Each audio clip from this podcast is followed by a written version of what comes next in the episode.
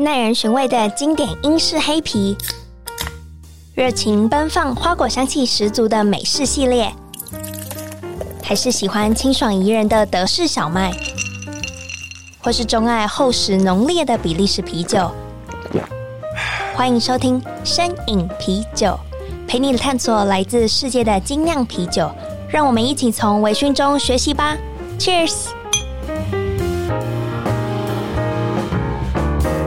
Hello，大家好，欢迎收听声影啤酒，我是节目主持人 Claire。今天邀请到生动台北的主持人李欧来上声影啤酒的节目。诶，其实你好像还是我好像有去过你节目。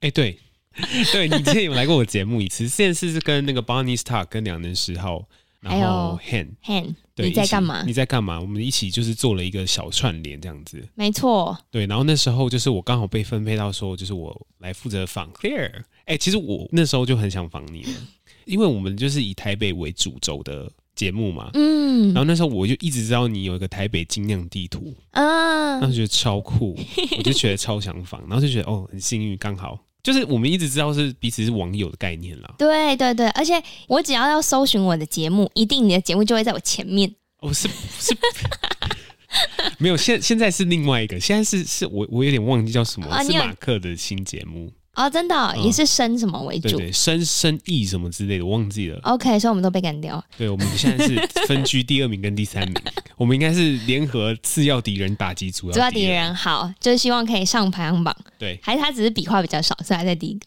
不是生意上门，应该是这样子。OK OK，就是好像马克他好像开了一个，就教大家怎么如何发音，我忘记了，反正就是我没有听。算了，反正他是我从小，应该他是我广播界的那个启蒙导师吗？真的可以这么说啊？你不是听《青春点点点》长大的吗？我没有听《青春点点》长大，可是我知道《青春点点点》。我是哦，那应该是，而且我还打电话去过啊。你看吧，你要不要写信？然后呢，就是放一千块在里面吧？没有没有，我是以前就是会口音，我好老哦。不会啦。好啦，不是重点，不是这个。哎、欸，你还没介绍你自己。Hello，大家好，我是生动台北的 Leo。然后呢，我们节目呢，主要是用不同故事、不同角度，大家探索台北这座城市。嗯，没错。其实今天会邀请你来，就是我们单刀直入，想要跟大家分享，就是我们在十一月十二号。十一月十二号呢，我们就是有一个活动，就是呢，我们邀请呢 Clear 上我们的观光巴士活动啦。它有点像是这个活动呢，其实是我们跟打开台北联名的一个活动，就是在打开台北当天哦，我不知道听众知不知道打开台北，打开台北。好，那我跟大家讲一下，打开台北呢是英国伦敦授权的 Open House 活动，在每一年的十一月月中会打开台北你平常不能去的秘境。今年很特别哦，总共打开一百一十一个点，那这些秘境。包含什么呢？金华酒店的总统套房、圆山坑道，或者是一些非常厉害的捷运行政中心，这些民众平常不能进去的点，在这两天将会被打开。然后呢，我们选了其中一天。包下了观光巴士，跟打开台北合作说，我们呢要邀请 Podcaster 一起打开台北这样子，所以呢很高兴呢可以邀请 Clear 的原因，是因为 Clear 的听众大家都知道，Clear 之前做过一个台北精酿地图啊，所以呢我们今天就是那场活动呢，我们想邀请 Clear 上车来跟我们介绍，就是台北的精酿文化这样子。没错，其实我觉得最吸引我的点就是我们终于可以在双层巴士上面买醉，我觉得很开心。哎、你终于可以不用那个，你 bar hopping 可以不用再自己用双脚走路，或是包计程车，而是你就坐在巴士上面，从台北车站出发，然后我们就可以绕一圈。我们的出发的路线应该是这样子，我们会从那个台北的旧城区出发，就台北车站这一带出发，然后一路经过东门那边，嗯，然后呢，最后再到信义区，然后呢，最后再绕回来台北车站。那这个行程很特别的是，就是我们中间呢，除了行经这些地方之外呢。我们会跟 Clare 讨论说，就是走到这个台北这个地方呢，可以用什么样的风味的啤酒去感受这个地方的台北，比如说经过万华的话，我们会感受老台北；经过新一区的话，我们会感受就是充满就忙碌气息的台北的啤酒风味是怎么样子。哇，哎、欸，你真的很会讲哎，你真的是一个知名 podcaster。我真的是嘴炮型 podcaster，就剩这一张嘴，没有了。没错，我到时候会精选，就是我觉得非常适合台北的风味，然后大家也可以上巴士，大家一起，就是我觉得很酷，可以在一个二楼的视野，然后移动的视野，然后欣赏台北这座城市。然后当然，我们之前有稍微去场勘，我就觉得，虽然这已经是我。五六七八次坐双层观光巴士，可是这也是我第一次觉得，哎，原来用不同视角，用酒精的视角看台北是一件这么有趣的事。你一直在做这件事情，可是你没有发现啊？用酒精的视角看这座城市，就是 Claire 应该是 很迷茫哎，最清楚的人吧？你就是我，其实，在看那个精酿地图的时候，我很惊讶。就你有仔细算过，你到底做过多少家店吗？我不想数了，我怕别人会把我定义成酒鬼。可是我觉得，就是如果加加减减，不管是精酿啤酒吧，或是一般的酒吧，或是调酒吧，或是一些特别的酒，像威士忌啊、清酒。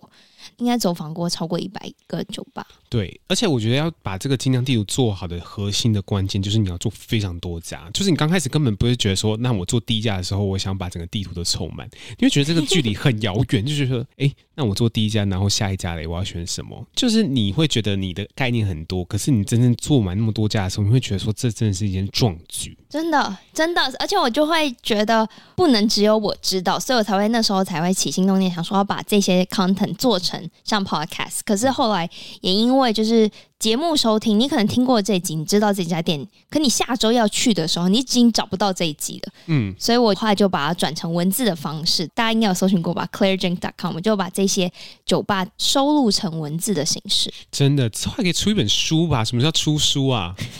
快点先不要逼我。好，那我现在进入正题。我想问一下，你刚刚有特别提到台北的夜生活，酒精这部分我自己 cover。可是我想问你，有没有哪一些就是台北在晚上的时候很特别，或是很值得去经历的？因为我觉得光是就是我其实很常会在台北的 Google Map 上面搜寻，可能是餐厅啊、酒吧啊，或是景点。可是搜来搜去都那那一些，嗯。就是我觉得你在台北的夜生活，其实说真的可以很丰富啊。就是我相信大家就是不陌生是啊，林森北路就是一个晚上就是花天酒地的一个地方啊，就是所有的八大行业都聚集在那边。其实不瞒您说啊，就是我之前在林森北路的夜晚的地方，我之前在林森北路上工作过，而且是在晚上的时候。原来你是对，我是用嘴巴让人家开心的工作。哇，这个听起来有点害羞。好，其实呢，这对这个呢，其实我在工作的地方呢是就是伯恩在林森北路上面开了一家叫二三 Comedy 的酒吧。这应该就是不陌生吧？没错，就是二三啤酒跟伯恩一起合作的，一起合资的，嗯，Comedy Club。那这个 Comedy Club 很有趣，它是一个白灵果的 Comedy Club。就除了中文的 Comedy 之外，它有时候还是会有英文的 Comedy 这样子。嗯，所以就是之前像是有些很有名的，比如说 Comedian 来到台湾，他要做一个热身场的时候，就会在二三 Comedy Club 这样子。有我去过几，我好像也有听过英文场的。嗯，就是我觉得英文场的梗比较邪恶，说真的。真的，真的是比较邪恶。哎、欸，就是这个这个这种这个东西，可以完全就是讲一集，说台湾的梗跟就是那个外国人的梗就不一样的地方在哪里？这样子，嗯、对，它是有很多文化的底蕴可以讲。反正重点是呢，就是之前呢，我在那个林森北路上面工作过，是在 Comedy Club 里面，但我在那边就是打杂的，你知道吗？就是可能在那个吧台里面啊，然后外场啊，然后呢，就有时候呢，就是因为它是 Open Mic 嘛，Open Microphone 就是给你五分钟上台一个空的麦克风，让你讲任何你想讲的事情。所以呢，有时候呢，我就跟哎、欸、我的店长说，那我待会上去讲一下这样子。所以你自己都有准备段子哦？就是准备段子，然后上去就是拉雷，然后讲一下，就是可能有时候不好笑，或是有时候它不是那么好那么有趣。嗯。可是 Open Mic 的它的概念跟核心精神就是，它就是一个实验性的场地。怎么说呢？就是我们看到的是，比如说伯恩的双声道，或是伯恩的专场、贺龙的专场，那些呢都是经过一次一次的段子的试炼，才会成为一个完整的表演。嗯，所以 Open Mic 的它的状态就是，他就是上台练习讲笑话，讲完之后大家就觉得说，哦，好笑或不好笑，你可以直接看到观众的反应。OK，我跟你说，我曾经二零一八年，我那时候在欧洲生活的时候，我曾经有很想要成为 comedian，因为我们都会去，就是我不知道大国是美国吗？可是我那时候在英国也超常、超频繁有酒吧有任何的，就是 open mic 或是很有名的，就是 comedian，然后他们表演。那我说听的时候就觉得，虽然有一些那种很 geek 的词汇我不懂，可是整体我都觉得他们很好笑，而且他们的那种就是除了梗之外。我觉得有经验的喜剧演员，他们是连肢体都让人家觉得这个很好。对，就是那样肢体，就是他的细节是在肢体里面都让你觉得说就是他很注重这些东西。嗯，怎么讲？就是比如说你站在那个 open mic 场地的时候，其实第一个动作其实是你要先把那个麦克风拉起来，然后把那个麦克风的支架放到另外一边去。他说这是一个 open mic 的标准起手式，这样子。真的哦？就如果一个菜鸟就是像你讲 open mic 的话，他可能就不知道手要放哪里，然后他就是走上去，像跟那个台上就是司令台上演讲一样，说呃各位大家好，就是我今天来讲那个 open mic 的时候，这样这样之类的。嗯，对。所以他说，其实真正一个比较自信的方式，是你走上去那个台的时候，把那个麦克风拿起来，然后把那个麦克风支架移到旁边去，然后你在这麦克风前面，你可以就是用任何动作的时候会比较明显。比较大方一点，这样子。OK，好，学到了。哎，怎么聊到这里来了？对，对不起，我现在有点对，很很容易很容易，很容易是岔题。对不起，我们来录音之前已经聊了，哎，我们应该聊好几个小时。对，应该是哦。对不起，好，反正呢，我们回归刚刚的正题呢，就是夜晚的那个台北。台北，对，我之前在二三 Comedy 工作的时候呢，就是我之前呢都会骑 WeMo 上班这样子。嗯，那骑 WeMo 上班有时候。就骑完之后，晚上就喝了一点，不能嘛，就必须就叫那个小黄回去，就是坐计程车回去。然后你知道，就夜晚的那个林森北路上面，就是到处都是计程车，因为那边就是最热闹的时候，这样子。by the way，这边有个小有趣的故事可以跟大家分享。我一次就是骑 WeMo 到那个酒吧工作的时候，就是我忘记还，然后呢，你就一直被加钱。对，就是会一直被加钱，一直被加钱。然后呢，就是我意识到的时候，那个已经就是两千多块了。然后那时候就觉得说完蛋，这两千多块这样子。然后我就付，嗯，然后付了，他账单寄来家里，你知道吗？就账单寄来家里，就是哎，林森北路消费，对不对 两千多块。然后我妈看那个账单，就说：“嗯，WeMo 是谁？” 我说啊，这这 WeMo 是就是大家都可以骑，大家都可以共享。对，反正那时候就就很闹了。反正就反正那时候我在林森北路工作，其实是偷偷工作，是家人不知道。OK，就我很喜欢那边的晚上的氛围，是因为你会觉得说，你半夜两点出来，那个地方还是很热闹。嗯，而且很不寂寞的感觉。嗯，对，确实就是。那边有一个非常有名的炸鸡店，我不知道 Claire 你知不知道？有，我最近很超常吃。超常吃吗？你不要以为只有你晚上会去林森北。那 Claire 的工作是？对，没有，也是因为就是全球炸鸡，除了就是供应，就是像是酒店的。客人们，嗯，他们现在也开始做外拓，可能因为就是百灵果，然后他们红了嘛。对，其实，在好像是方圆几里，他们都愿意送，所以有机会吃的。对，现在就 Uber Eats 或 Foodpanda 上面都可以看到全球炸鸡这样子。对啊，对，全球炸鸡是一件很很有趣的店，我不知道 Claire 你之前有没有介绍过。没有，我的节目为什么会介绍？我告诉你，他就是半夜，他就是林森北路上面夜晚台北就是很神奇的宵夜店。你走到全球炸鸡的时候，你依照 Google Map 去找到这个全球炸鸡的时候，它只有一个铁门，然后呢，用一个塑胶的吊牌哦，塑胶吊牌写全球炸鸡，而且那个那个全球炸鸡还是用手写字哦，很丑的手写字。那这样子的话，怎么买呀、啊？怎么买？就是你要打电话订购，说，喂，全球炸鸡吗？按我那个什么酒店来个五份这样子。因为小姐们超爱吃炸鸡的，她们觉得那是就是救赎的宵夜，所以全球炸鸡是在那个林森北路之前啊，现在在别的地方也订得到。我在林森北路非常有名的宵夜就是全球炸鸡这样子。对，那我们刚刚聊到宵夜，其实万华在晚上的时候也是非常热闹。嗯，就是不止林森北路，其实就是之前如果你在讲说，就是整个台北的夜晚的话。除了讲林森北路，另外一个就是万华了。龙山寺对，龙山寺还有龙山寺附近周边，就那边有一个红灯区。我知道，你知道哈？那也曾经是我的生活圈。等下 Claire 到底做什么工作？大家有知道吗？应该是这样子，对，就是它其实有另外一个很神奇的区域。那这个很神奇的区域，就是在晚上的时候才会特别特别的活络跟热闹。嗯、就是我之前在二三 Comedy 工作之后，我白天会做另外一件事情，就是我去会带街头导览。哦，你是会？带台北的街头导览吗？对对对对对，就是带外国人去做走街头导览。那有一条线呢，它是靠近晚上的线，就是它不是早上走的，就是龙山寺这条。因为龙山这条晚上龙山寺很漂亮之外，你可以走进街区里面。然后呢，最后面的时候，我们走完华西街之后，我们会带大家进到一个万华茶室文化街。我知道，我以前都会觉得有点可怕。嗯、对，就是它现在也跟你以前看到的应该还是一样。对，因为万华茶室文化节是一个，为什么叫万华茶室？我们就会跟大家讲，为什么叫茶室文化？就是我们跟他讲说，其实，在台北之前的呃性产业是合法的，那可是就是大家会觉得说，哦，台北想要变成一个国际化的城市。然后，所以呢，这时候陈水扁上台的时候就开始就是扫黄啊，就觉得说，嗯，就是不行，让这个东西就是明目张胆的，就是在台北市里营业这样子。可是那时候，就是我却觉得说，他们觉得这个是利益良善的，可是他们没有想到一件事情是，你把这个东西变成违法之后，你要那些女生们怎么去找工作？如果你没有一套好的配套措施的话，他就没有办法，就是有另外一套的生活技能呢、啊。就是政府那时候就觉得说啊，我们要扫黄，那可是后续的配套措施没有做好，所以就有非常多人不知道做什么。所以呢，就他们就是找到一个漏洞，说好，今天我就可以不要花钱，不要花钱去买春，可是我今天可以花钱，花三千块钱去喝茶。然后呢，我喝茶的时候，我可以 fall in love with the waitress，就是我可以就是 爱上那个服务我的人，这个没有没有问题啊。当你就是觉得说你恋爱的时候，你做什么事情都是合法的嘛，嗯，所以你可以花三千块钱 爱上服务员，然后就是做合法的事情这样子。所以呢，那时候呢，他就是把这个东西立为万华茶室文化节，就是这个东西就是喝茶的地方这样子。对，然后呢，你实际上走进去的时候，就是确实就是。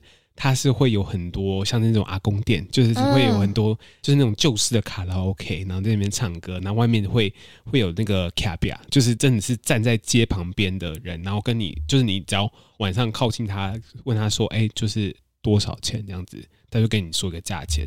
对，那可能就目前是可能是越南跟泰国人比较多。嗯，你还有观察过就是国籍的部分？对，就是真的是有观察过的。我以前就是因为我的高中在附近，所以我们很常就会下课的时候就会经过，就是万华华西街那一带。嗯，然后因为在疫情之前，对吗？高中早就是疫情之前，其实外围的有一些边角的店或是饭店也都会看得到，就是这些小姐们。然后我们就会观察时段性的时候，小姐们的年龄跟长相都会不一样。哦，时段性长相会不一样吗？这个我就不知道。就是。下午四点的时候就会有人站在那里，嗯、然后下午四点的时候年就会年稍微年长一点，嗯、然后随着就是越来越晚，晚然后小姐们越来越年轻，对，好像是这样的，可能是就是大家可能真正青壮年，就大家工作的时候下班的时候会想要找漂亮的妹妹这样子价价码比较好的妹妹，对，然后我就觉得，可是我自己觉得这个应该没有 offense 吧，就是我自己觉得。就是这些女生非常勇敢，因为我觉得饭店都看起来非常可怕，嗯，我都觉得很像鬼屋，嗯、我就觉得基于这个工作环境的话，我就觉得哦，他们很很勇敢，就是愿意在这样子的环境，因为通常如果大家有去过万华那个那一带的话，发现环境就不会是那种很亮啊，很给人家很干净的感觉的饭店。嗯，就如果你是走到华西街夜市那那边的话，确实是这样子啊，因为它就是整个非常多。连带的产业都在那边相继，就是他们是互相依赖的产业。就比如说，你走到华西街后面是有蛇汤蛇肉嘛？嗯，为什么会有蛇汤蛇肉？是因为那时候人就觉得说，我今天要大战三百回合，我今天前面一百回合结束的时候需要补充一些精力，所以要喝蛇汤，就是吃蛇肉这样子。对，然后在那时候的华西街。比较早期还有一些那个剥蛇皮的秀这样子。啊，对，然后除了那些蛇肉摊，你就仔细观察那个蛇肉摊旁边的店家，大部分是什么？按摩店，对，美甲店，对，所以你可以想象说，好，小姐今天如果要在外面要漂漂亮亮的，我要做美甲，要美容，然后呢，我今天觉得说我大战三百回合好累，要找个地方按摩，那没有按摩店这样子。哦，原来是这样哦，嗯，我没有想的那么深远。我只是觉得可能没有，他就是观光客很累。他就是走进去的时候，你你从那个茶室文化街走进去的时候，绕过来那个华西街的时候，你会觉得说，他一切都很合理。他就是过去一条产业链这样子。嗯。然后走进华西街之前，茶室文化街走到最尾端的时候，你会看到一群人在卖那种色情 DVD。对。而且我跟你说，我小时候的时候就觉得，我以后有一天长大的时候，我就要去买那个 DVD。为什么小时候说哦，这只是大人才可以买的？那我长大一定要买是是？对对对对对对对。而且以前是在台北车站靠近南洋街，都会有就是阿北就卖那些杂志跟 DVD，嗯，然后因为他们都会把它摆出来，可是又每一次很多人经过，你都会觉得别人都会觉得，哎、欸，不要看，很隐晦。嗯、那我就觉得这到底是什么东西？我长大一定要一探究竟。对，没错。可是随着时代的变迁，对，你现在也不会想要买。对，随着时代变迁，Pornhub 跟 Xvideo 越来越流行了，所以其实透过这件事情，你可以知道说万华那边消费的族群年纪都是比较大的。因为就年轻人现在可能四十岁以下或者五十岁以下的人，大部分都是用网络，就是非常发达族群这样子，所以他们没有必要就花钱去买那些 A 片这样子。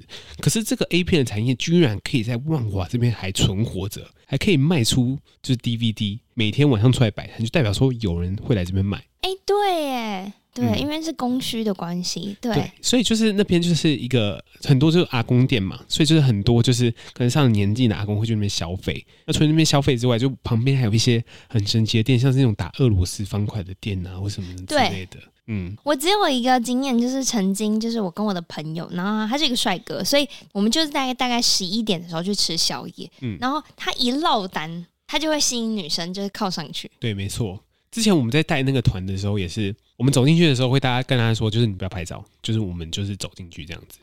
然后走进去的时候，就是有些外国人，你知道吗？就是 很想拍，对，就是很想拍照。然后就会有很多比较那种落单，就是自己一个人走的男生，就是会有，嗯、还是会有那个一些姐姐们跟他抛媚眼啊，然后跟他打招呼啊，这样子，对吧？哇，真的很有趣哎。嗯，我觉得他就是一个。你可能我那时候为什么很喜欢做导览，就是因为那条线让我就彻底的打破我对台北的城市印象。就是我之前在台北生活着，我是国小、国中、高中都在台北读书、念书长大的。那其实我觉得我是在这一个很舒服的环境，被保护的很好的。可是我就是对台北的认知就是两点一线，我跟上学的地方。可是今天就是带导览这件事情之后，哦，我知道台北除了就很繁华的兴趣那一面之外。我还看见了完全不一样认知的台北，这样子。嗯，OK，那你会推荐大家去体验看看吗？我完全非常推荐啊，非常非常的推荐。不会有违和感吗？就是我可以去茶室说我要喝茶吗？你可以去茶室说喝茶，然后你可以感觉说，就是那个喝茶就不一定说你一定要发生关系，就有时候它只是一个陪伴感而已。哦，所以我是可以的，纯喝茶可以。哇，只是茶资很贵。对，茶资很贵，然后你要额外怎么样子可能会更贵嘛，对不对？就是它会有一个价目，它就是可能就是会有一个价目表，不是价目表了，不会真的有一个价目表，可是它哦，他们会跟你开价钱，大概是怎么样子？懂，就是去没有价钱的海产店是一样的概念。应该是这样，你可以想象说，一个人就是当他需要慰藉的时候，他不一定要是身体上的慰藉而已，嗯，就是当一个人会觉得说，我今天只想找个人聊聊天，我只想找个人就是说说话。那我今天可以透过花钱去弥补我这些内心的空虚，我觉得可以啊，对吧？那只是纯聊天这样子。我其实推荐大家去看一本书，叫做《做工的人》。做工的人是林立清写的。然后呢，他这个作者很特别，他之前是工地的那个主任。然后呢，他在工地当主任的时候，他就观察他身边每一个人的，就是他的下班做什么，他故事是什么。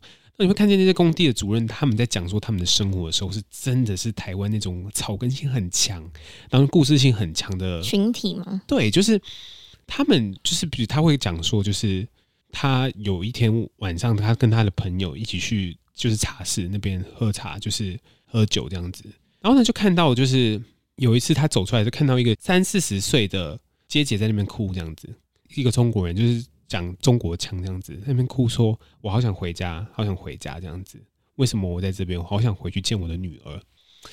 然后呢，就是他看到他在哭的时候，他不知道做什么。然后呢，后来就是有一个领班的姐姐出来了，他就跟那那个那个人说：“你不要哭，因为在这边赚了钱，我们才有机会回去。”这样子。然后呢，等年底我们钱赚够了，我们回去，我认你的女儿做干女儿。这样子。然后呢，他把五百块钱拿出来，然后塞进他的那个口袋里，说：“这个五百块钱，你明天去拿，明天去买一个漂亮的裙子，这样子。”然后呢，我们赶快就是进去里面招呼客人。就是这种东西是他的那种感情的刻画是非常深的。就算我们跟他们的生活的环境很不一样，可是这种人性的刻画是我觉得在每个人身上面都会有的。嗯嗯，而且我不知道为什么讲台北夜生活，突然这一个片刻非常感人。对，也可以很疯狂啦。你要疯狂的一面也是可以啦，这样子。那 Leo，你知道其实我跟街友非常有缘吗？街友，我不知道，我完全不知道啊！你跟街友很有缘，是你 曾经在台北 台北车站里面，就是有个五星级的那个 hotel 这样子是是？哎、欸，我是认真的说，就是虽然大家可能会觉得我很怪，反正我应该也是蛮怪。我曾经有羡慕过街友可以直接睡在台北车站的火车站正下方，嗯，因为我觉得那时候是星空很美的晚上，然后。气温很好，就是天气氛很好，气氛很好，气候宜人，一气候宜人没错。然后我就觉得哇，可以这么自由的，就是铺一块纸板，就躺在那里，然后享受台北，然后你也不用有什么通勤的那么距离。我我那个当下其实是很羡慕的，当然我知道这件事情是有家住是很奢侈的。可是同时，如果你一个浪漫的情境的话，会觉得哇。我也好希望现在我可以这么自在的，就是躺下来，然后就决定我今天晚上要在这边过夜了。嗯，那我之所以会有这个感触，不是因为我不了解民间疾苦，而是其实我是社工系毕业的。什么？你不说我还是你是以为你是啤酒大学毕业的？也蛮合理。而且我曾经在就是街友的服务单位实习过。为什么啊？我那时候就觉得很酷，我 就单纯觉得很酷，所以就进了社工系。然后 没有啊，因为是先想要认识街友，所以进了社工系，还是进了社工系之后才更认识街友？就是先进了社工系之后，你必须要分组分类嘛，就是儿童啊，就是老人啊这些等等等。然后当然你也可以选择就是不同的群体，然后我就选择哎街友以及就是矫治中心。所以我那时候。一个是监狱，一个是街友的服务单位。因为我觉得我的生活中，就是就像你说的，一直都住在台北，对，然后一直都是两点一线，你的生活都好像很美好，嗯，我都想说，哎，那被这社会定义为比较负面的另外一个群体，他们的日子到底是怎么样？我也好想要跟他们可以对谈，嗯，所以我就抢着就是去这个单位服务。哎，其实也没有抢，因为根本没有人要去。哪个单位？就是呃平安局，就是街友的服务单位，哦，嗯。然后，因为算是朝夕相处，然后，因为它其实是一个收容中心，就是你只要凭你的双证件，你就可以今天晚上免费住，然后也供吃喝，然后也可以领奖金，哦、然后还可以领奖金，对，而且还有水果。就是我那时候每天的工作，就是除了一些行政事务之外，我会帮大家切水果。哦，我也觉得很开心，就他们只要就是在交谊厅，然后我就会。呃，便当、水果、饮料，然后那在哪里啊？那个在龟虽街那边。龟虽街，对，在靠近重庆北路上。OK，对对对对对对，跟大稻城蛮近的。我、哦、跟大稻城蛮近的。嗯嗯，然后就有这个机会，然后也会就是帮他们设计活动，与他们对谈，然后就会觉得，哎，真的是大家一起坐下来好好聊天的时候，其实是没有分等级的，真的是没。嗯就是我觉得人没有分等级，是因为就是我刚刚讲的是，就是人都会遇见他脆弱的那一面。那脆弱的那一面，比如说我们讲说感情，比如说我们像金钱上面的烦恼，比如说我们像是很多家家人上面的烦恼，这些东西，这些烦恼在不管是我或是你身上，或者基友身上，他们都是一样的烦恼。可是他们所烦恼的可能程度又不太一样。对，所烦恼的那那个实质上面的内容又不太一样。可是理论上来说，就人的烦恼都还是归咎在那些东西，人与人的关系啊，人跟钱的关系，人跟生活的关系。嗯，而且我觉得街友不是一个类别，而是一种状态。因为其实那个过程中，也有遇到真的是很有钱的人，真的，他，他们也选择当街友，所以我觉得那是一种生活的状态。他可能就是有一天受够了世俗的框架，他决定要用这样子的方式继续过他的人生。所以我那时候就觉得，哎、欸，其实蛮酷的，真的很酷啊！就是你后来知道说，这有些街友真的是超有钱的，你真是吓歪耶！就是说，有些街友其实他有一栋豪宅，对，或者他有子女，嗯、他其实就是他可能住的地段比我们住的都还高级，嗯。而且说真的，街友没有那么好分辨。当然，有些人说，哦，我一定看得出来，他一定是街友，是可能他身上的味道或他的衣着。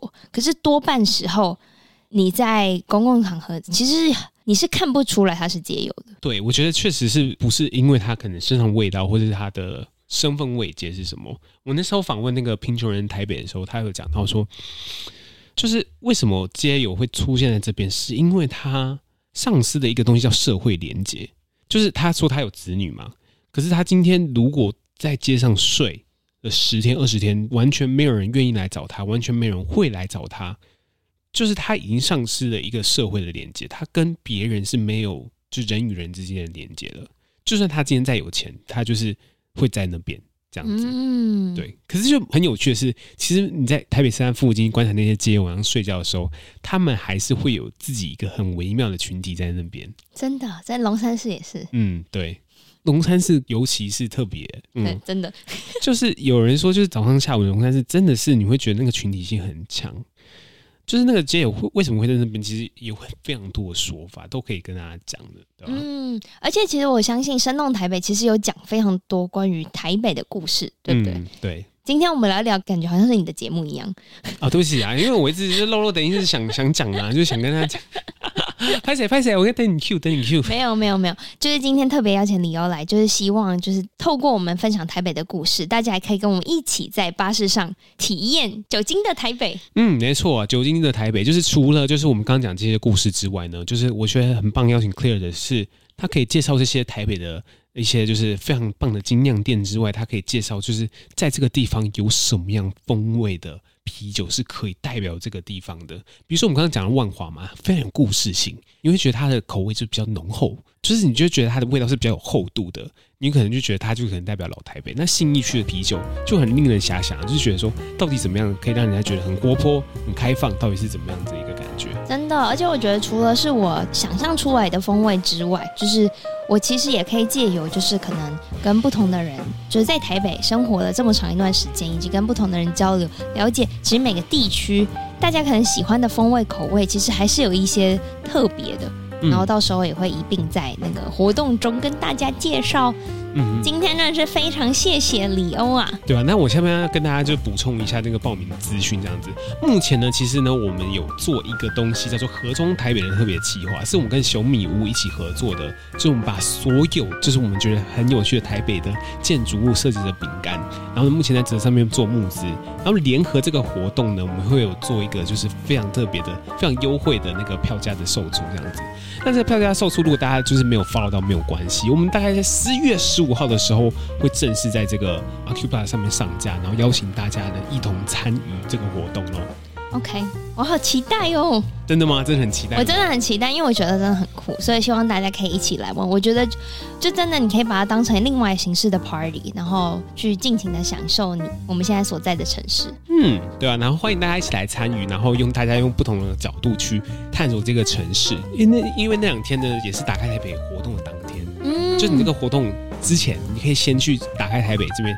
就乱逛一些你平常没办法去的点，然后呢，最后来再参加这个活动，完美的一天呐、啊！没错，那这集节目也是由 A B B Bar and Kitchen 赞助播出。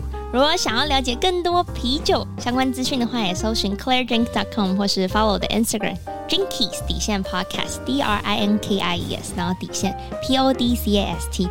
那我们就下集再见喽，拜拜，拜拜。